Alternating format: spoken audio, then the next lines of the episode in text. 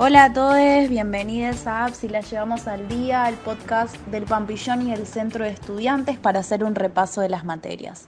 Mi nombre es Sol y hoy vamos a avanzar con la materia lingüística. Vamos a avanzar hacia el final de SOSIR, que ya nos lleva por el cuarto episodio, pero ya es el último, para tratar lo último que, que la cátedra propone sobre, sobre él y que básicamente se esboza sobre una pregunta y es que si la lengua se basa en relaciones, ¿cómo son esas relaciones? ¿De qué se tratan? Bueno, en este episodio vamos a tratar de dar respuestas a eso, eh, un poco mencionando de qué se tratan las relaciones sintagmáticas y las relaciones asociativas.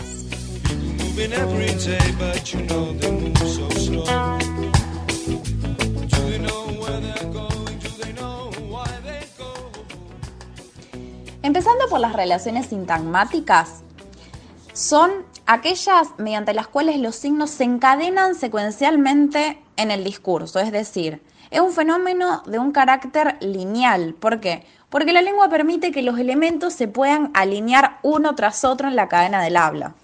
O sea, esto es completamente lógico y entendible. Si, si, no fuera lineal y si no habría un orden en los fonemas, en las palabras que vamos diciendo, básicamente no, no nos entenderíamos al hablar y no habría un orden en el cual poder transmitir y también poder recibir lo que el otro nos estás diciendo. Entonces estas cadenas eh, se llaman sintagmas y se componen siempre de dos o más unidades consecutivas. Las conexiones sintagmáticas requieren sí o sí, según Saussure, un acto creador del hablante. Pero bueno, acá hablamos mucho de relaciones sintagmáticas, pero ¿qué es un sintagma?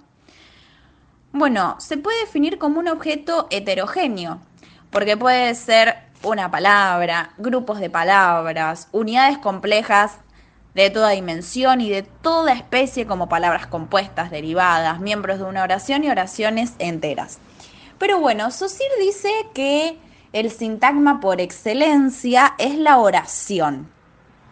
Porque es a través de las oraciones que se realiza la libertad creadora del hablante la libertad de combinaciones. Pero bueno, aquí empieza todo un problema teórico con Saussure, porque eh, se empieza a decir que en realidad la oración le pertenece al habla, pero después no, y bueno, la oración es todo un dilema bastante complejo de resolver, en el cual no nos vamos a meter. Eh, pero bueno, más allá del problema que representa la oración en sí, que incluso la cátedra lo menciona así, ¿no? Como un problema, no como algo tan resuelto. Eh, las relaciones sintagmáticas son entabladas por elementos copresentes en el discurso. Entonces se van a clasificar como relaciones in presentia que como dije antes, el sintagma va a suponer dos o más unidades consecutivas. Eh, en todos los casos se va a tratar de una combinación.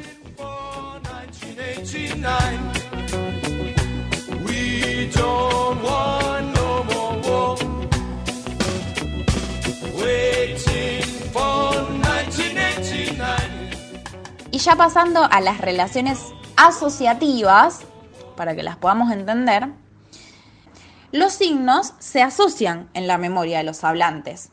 Son caracterizadas como relaciones in absentia, porque las entablan elementos que no están copresentes, sino que están unidos en una serie memotécnica virtual. Es decir, su sede está en el cerebro, formando parte de ese tesoro interior que constituye la lengua en cada individuo. Entonces, un término nos es dado como el centro de una constelación, un punto donde convergen otros términos coordinados cuya suma es indefinida. Es básicamente cómo lo tenemos representado en nuestros adentros, las relaciones asociativas. Porque un signo puede evocar a otro siempre, ya sea que se le asocie por un sentido o por la forma. Por ejemplo, tenemos la palabra enseñanza. Y en el plano del significante, bueno, dentro de nuestro van a aparecer semejanzas eh, como por ejemplo templanza, esperanza, todo esto en el plano del significante. Ahora, con la misma palabra, que es la palabra enseñanza, en el plano del significado nos van a aparecer la palabra educación, aprendizaje, proceso, escuela y lo que cada uno tenga asociado a la palabra enseñanza. Porque estas asociaciones no se van a basar en la cadena de sucesiones, sino en asociaciones mentales. Y por eso se denominan relaciones asociativas, que va a ser lo que después Jacobson denomine como relaciones paradigmáticas.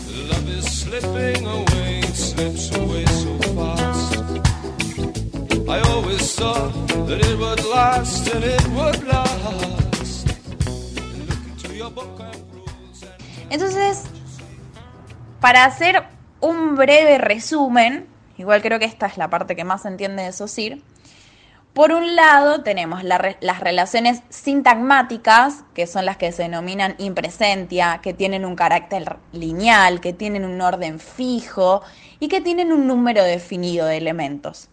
En cambio, por otro lado, tenemos las relaciones asociativas que eh, representan casi todo lo contrario, pero de una misma cosa, porque así es OSIR, en donde básicamente son relaciones in absentia, es una serie memotécnica virtual, tienen un orden indeterminado y un número no definido de elementos. Así que bueno, estos fueron los conceptos que, vamos a tratar hoy para darle un cierre a SOSIR y poder pasar al estructuralismo. Esperamos que les haya servido. Cualquier duda, consulta, aporte, comentario, se pueden comunicar con nosotros en nuestro Instagram, arroba.